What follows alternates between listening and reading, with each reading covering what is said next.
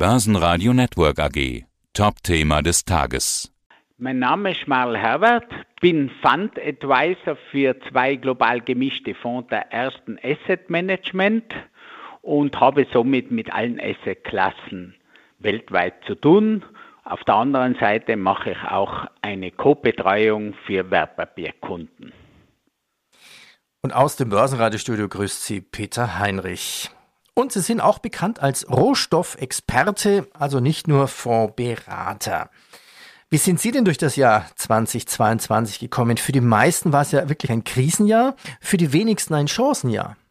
Ich muss sagen, wenn man natürlich mit relativer Performance arbeitet, dann muss man sagen, war es ein sehr, sehr gutes Jahr, so wie das Jahr davor für mich weniger gut war, weil ich eigentlich sehr viel von diesen Problemen, die auf uns zukommen, gekommen sind im Jahr 2022 schon vorher erwartet habe. Nicht den Krieg natürlich als solches, aber die Inflation, den Zinsanstieg, das alles habe ich eigentlich auf dem Radar gekappt und kam für mich dann nur mehr im extremen Ausmaß durch den Krieg überraschend, aber natürlich nicht in der Tendenz.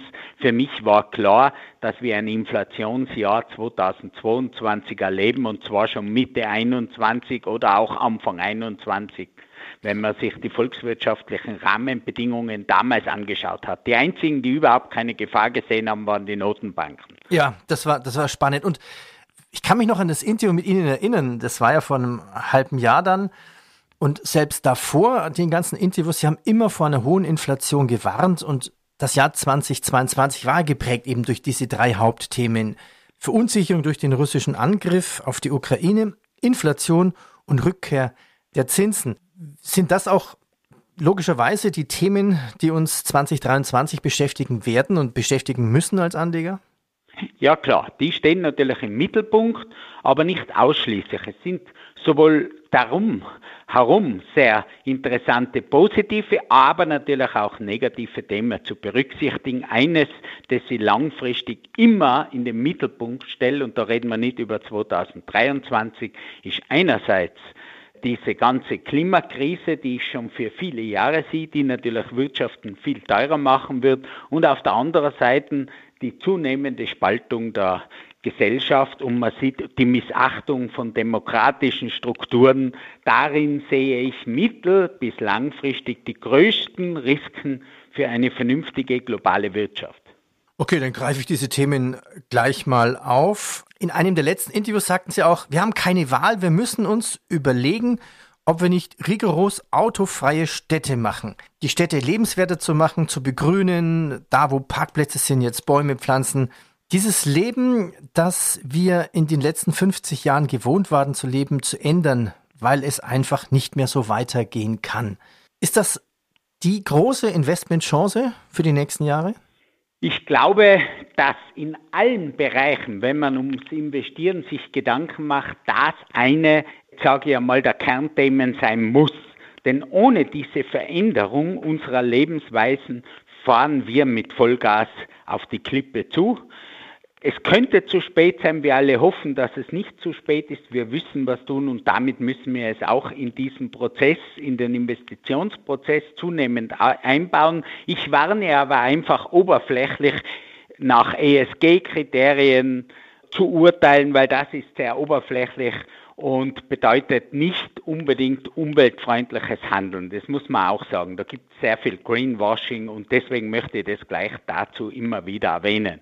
Also nicht stur nach ESG-Kriterien, sondern vielmehr nach Hausverstand denken, welche Firmen tun wirklich etwas für den Umweltschutz, welche Firmen profitieren, was müssen wir tun, um grüner zu werden. Das müssen die Gedanken sein und nicht irgendwelche theoretischen Vorgaben von Finanzkonzernen, die das tun, um sich wieder ein Maschall drum zu hängen. Okay.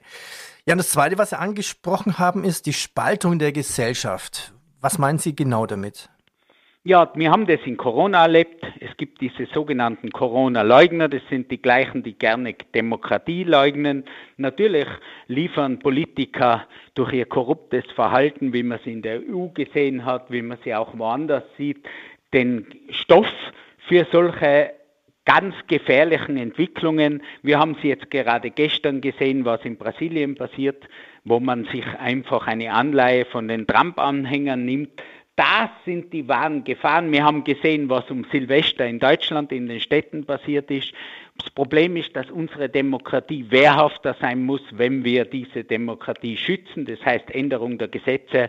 Und diese Problematik sehe ich einfach, wenn wir dies zusammen mit den Klimathemen nicht ernsthaft angehen, dann helfen kurzfristig bessere Wirtschaftsdaten wirklich nichts.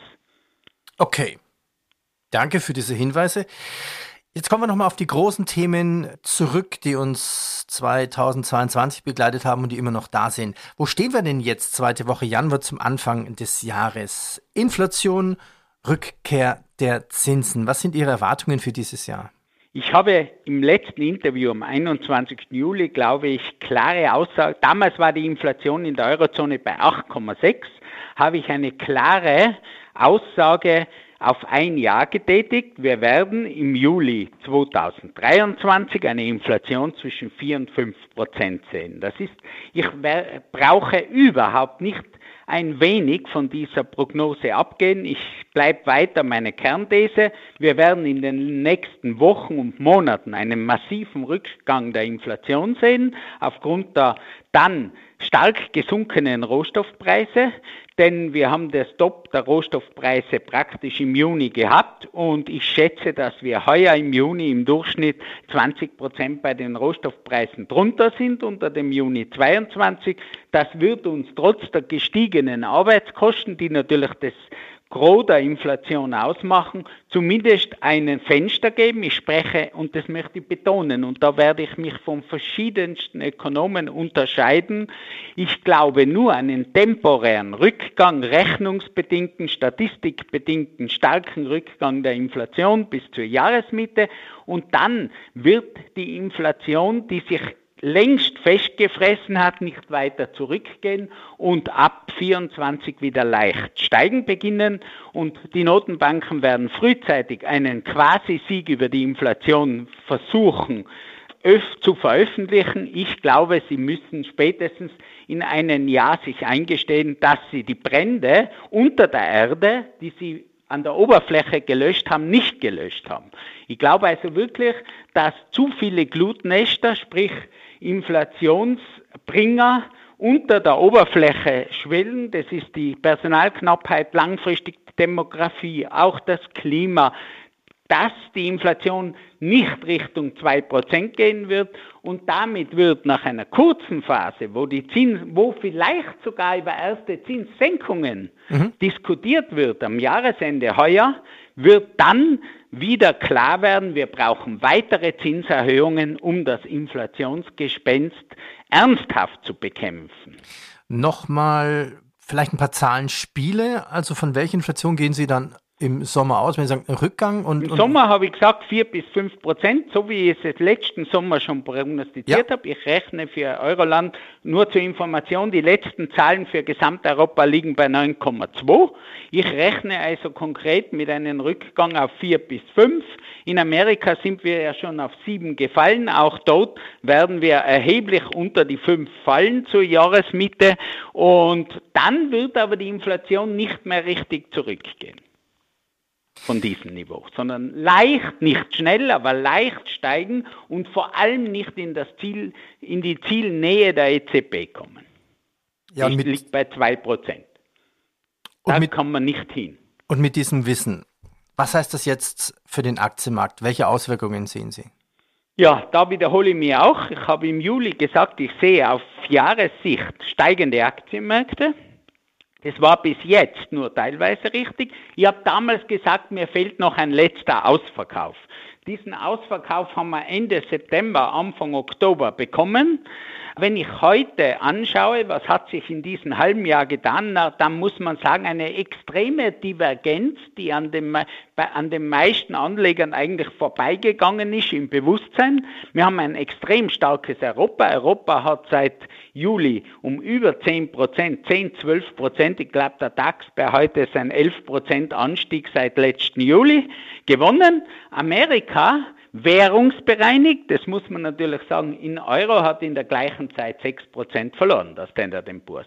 Und das Gleiche, es hat China nichts gewonnen, es hat Japan leicht verloren. Es waren also in dieser Phase nur Brasilien mit einem doppelstelligen Anstieg und Gesamteuropa, wo man nennenswerte Gewinne gehabt hat. Ich rechne mit einer Fortsetzung der aktuellen Aufwärtsbewegung auf jeden Fall bis zur Jahresmitte mit kurzen, heftigen Korrekturen.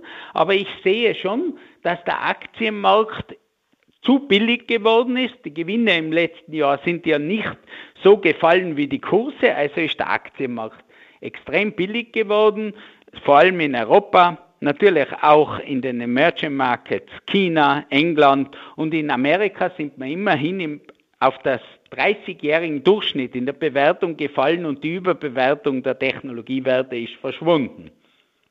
Und auf welche Branchen würden Sie jetzt setzen oder, oder welche Aktienstrategie? Langfristig bleibe ich dabei, was ich das letzte Mal gesagt habe. Technologie ist überall drinnen. Hat zwar die letzten sechs Monate nicht funktioniert, das muss ich ganz klar sagen. War eine der schwächsten Branchen. Ich glaube, dass Technologie, ich habe ja empfohlen, Technologie nicht als Einmalerlag, sondern über zwölf Monate sukzessive zuzukaufen. Ich glaube, dass Technologie ein Thema bleiben wird, vor allem im Jahr 2023 wenn die Zinsen beginnen sich zu stabilisieren und sogar vielleicht am Ende des Jahres leicht zu fallen, sollte sich dieser Wachstumssektor Technologie erholen. Das Gleiche sehe ich im Bereich Umwelttechnologie langfristig. Gesundheit sollte man immer drinnen haben und als Gegenpart zu dem ganzen starke Dividendenwerte als Aktien. Und zwar globale Marktführer, Dividendenmärkte und keine Highflyer, wie ich immer gewarnt habe, vom Frühjahr wie Amazon oder Tesla, wo ich gesagt habe, dort sind einfach astronomische Bewertungen. Man muss sich einfach überlegen, wo sind vernünftige Bewertungen und die findet man auch im Technologiebereich, aber bitte nicht selber. Man muss streuen über gute Fonds. Herr Schmal, schon mal herzlichen Dank vorab. Zum Abschluss noch die Rohstoffe. Rohstoffe 2022. Wie war die Entwicklung für die Rohstoffe und natürlich für den Rohstoff Nummer 1 zum Handeln? Gold, wie war die Assetklasse Gold und wie sind die weiteren Aussichten für Gold? Ja, ich muss gleich widersprechen und noch einmal, Gold ist kein Rohstoff. Ich behaupte das immer wieder, Gold ist Währung und separat zu bewerten als Rohstoffe. Gold ist nicht so stark von der Wirtschaft abhängig, Gold wird auch nicht verbraucht. Gold ist der einzige wirkliche Inflationsschutz langfristig gesehen keine Bitcoins. Ich habe mich immer über den Bitcoin fast lustig gemacht, natürlich auch, weil ich ihn nicht verstanden habe. Ich habe gesagt, wer sagt, der Bitcoin ist das moderne Gold, der versteht nicht den Sinn des Goldes. Gold und Silber waren die Rohstoffe, die im letzten Jahr trotz dem Rückgang am Jahr, im Schluss der Rohstoffe in Euro gesehen absolute Gewinne gebracht hat. Also jeder Anleger, der sich Silber und Gold ins Depot gekauft hat, hat bei Gold 6 und bei Silber 9 Prozent letztes Jahr zulegen können. Dieser Anstieg hat sich in den ersten Tagen im neuen Jahr verstärkt. Ich bin total positiv. Warum? Ganz einfach. Wir haben eine globale Schuldenkrise, deswegen empfehle ich Gold, weil ich dort Schulden nicht kenne. Ich habe kein Bonitätsrisiko.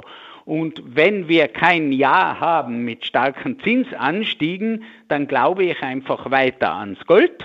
Beim Silber und bei den restlichen Rohstoffen sehe ich eine riesen Kaufchance auf die nächsten drei bis vier Jahre. Ich erwarte in den nächsten drei bis vier Jahren einen massiven Anstieg der Rohstoffe, vergleichbar so zwischen im letzten Rohstoffzyklus, der war ja von 99 bis 2008, erste, am Anfang eine Verdoppelung im ersten Jahr, 99, dann haben wir die Korrektur gehabt, der hat ein bis eineinhalb Jahre gedauert. Damals haben die Rohstoffe ungefähr 35 Prozent vom Hoch verloren und dann kam eine Verdreifachung in drei bis vier Jahren. Also ich sage jetzt nicht gerade eine Drei Verdreifachung des Rohstoffindex, aber ich sehe schon eine Verdoppelung der Rohstoffe auf die nächsten drei bis vier Jahre und das wird uns Inflation beschaffen. Herr Schmal, ich danke Ihnen für Ihre klaren Worte. Danke. Bitte sehr. Alles Gute, auch den Hörern. Ein gutes 2023. Börsenradio Network AG. Die Expertenmeinung. Hat Ihnen dieser Podcast der Wiener Börse gefallen? Dann lassen Sie es uns doch wissen und bewerten Sie unseren Podcast mit vollen fünf Sternen. Vielen Dank und bis zum nächsten Podcast. Alles rund um Börse.